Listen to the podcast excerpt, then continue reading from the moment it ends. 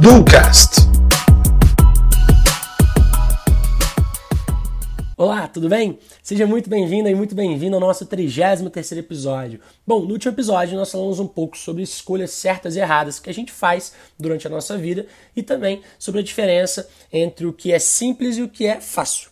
Já nesse episódio a gente vai seguir uma linha de escolhas ainda, mas sobre uma maneira um pouquinho diferente, uma ótica um pouquinho diferente, ela ainda mais direta e basta você observar o título desse episódio. Seja feliz e não morra, exatamente isso. Com a expansão da internet, é comum a gente ser bombardeado de informações diariamente. Fórmulas para prosperidade são diárias também, e discussões também. Basta você perceber que quando você abre uma rede social, você olha para uma publicação e quando você vê os comentários, a grande maioria dos comentários tem sempre a mesma coisa. Várias discussões que não levam ninguém a lugar algum, tanto quem discute quanto quem lê as discussões. Uma delas sempre me chamou atenção, principalmente porque me envolvia, não dentro de redes sociais, mas dentro da minha vida pessoal. Sempre pessoas próximas me questionavam: Gabriel, você não trabalha demais, não? Você não está exagerando? Então foram três estágios diferentes de respostas que eu fui criando para esse tipo de pergunta. No primeiro estágio de resposta, eu realmente acreditava que eu estava exagerando, mas acreditava também que seria algo momentâneo e necessário para eu ter um maior retorno no meu futuro. Eu explicava isso para as pessoas e ponto. Somente que no segundo estágio eu comecei a perceber e acreditar que na verdade eu não estava exagerando, é que eu focava na verdade em algo que me trazia retorno, alegria felicidade, e naquele momento eu comecei a focar em gastar meu tempo explicando para as pessoas que o que eu faço me faz me sentir bem e que isso é o mais importante. Ainda assim, eu perdia tempo explicando para pessoas externas. Já no terceiro e atual estágio, estágio que eu me encontro atualmente, eu continuo acreditando que eu não estou exagerando nem um pouquinho, tá? Porém, eu sequer perco tempo explicando isso a alguém. E o mais incrível é que justamente após o terceiro estágio, ninguém mais me incomoda com esses assuntos. Ou seja, quando eu parei de dar atenção às discussões, as discussões pararam de dar atenção a mim. Tá, Gabriel, ok, mas me explica melhor onde você quer chegar com esses pontos. O primeiro ponto é que existem dois tipos de pessoas: aquelas que buscam vencer discussões e aquelas que buscam vencer. Eu já fui a primeira pessoa e hoje eu sou totalmente a segunda pessoa. Pouco me importa vencer uma discussão é, com quem pensa diferente de mim. Afinal de contas, quem garante também que eu estou completamente certo? O segundo ponto é que essa garantia de certeza me leva a uma outra conclusão. Quem melhor do que eu mesmo para decidir é, o que faz bem para mim, o que eu gosto de fazer e se eu exagero ou não com alguma coisa? Mas e se você tiver errado, Gabriel? Eu vou aprender com o erro. E se eu tiver certo, eu vou continuar bem assim como eu estou. E por fim, a gente vai à terceira conclusão, explicando então o que, que eu penso de fato.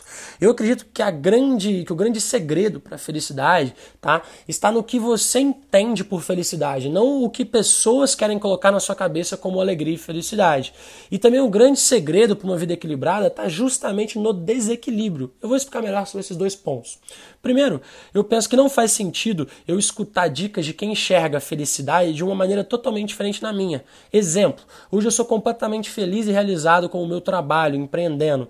Já alguns familiares sempre acreditaram que a minha felicidade estaria na estabilidade de um concurso público. Faz sentido então eu discutir com eles? Claro que não. Faz sentido eu seguir o meu caminho e não necessariamente mostrar que eu estou certo ou errado, mas deixar que a própria vida aí me diga isso, me traga essa resposta. Afinal de contas, a gente enxerga futuro de uma maneira totalmente oposta. A grande maioria pensa que felicidade virá após a aposentadoria. Eu sempre pensei que a morte vai vir após a aposentadoria e que eu vou viver intensamente tudo o que eu gostaria de viver hoje e agora.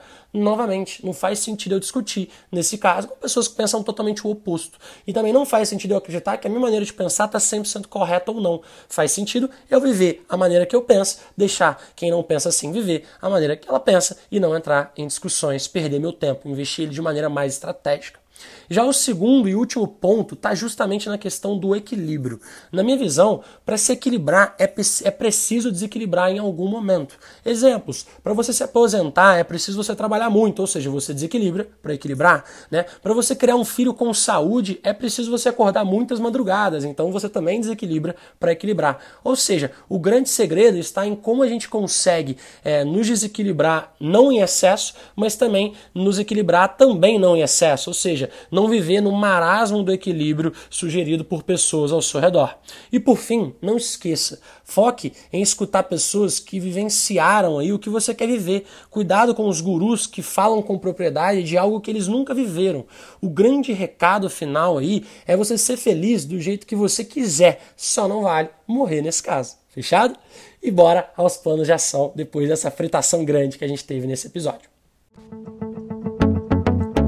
Bora executar?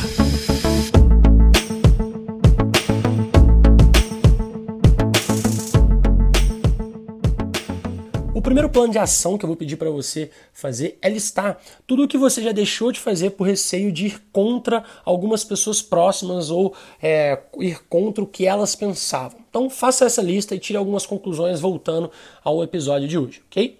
E dentro do segundo plano de ação, eu vou pedir para você pensar nas últimas discussões que você teve e tirar a seguinte conclusão: alguma delas valeu a pena? Trouxe retorno? Beleza, você ganhou um prazer de vencer a discussão naquele momento. E depois, ganhou alguma coisa? Então, o seu plano de ação, nesse caso, é passar por 15 dias sem discutir presencialmente ou online sobre nenhum assunto sem retorno para você.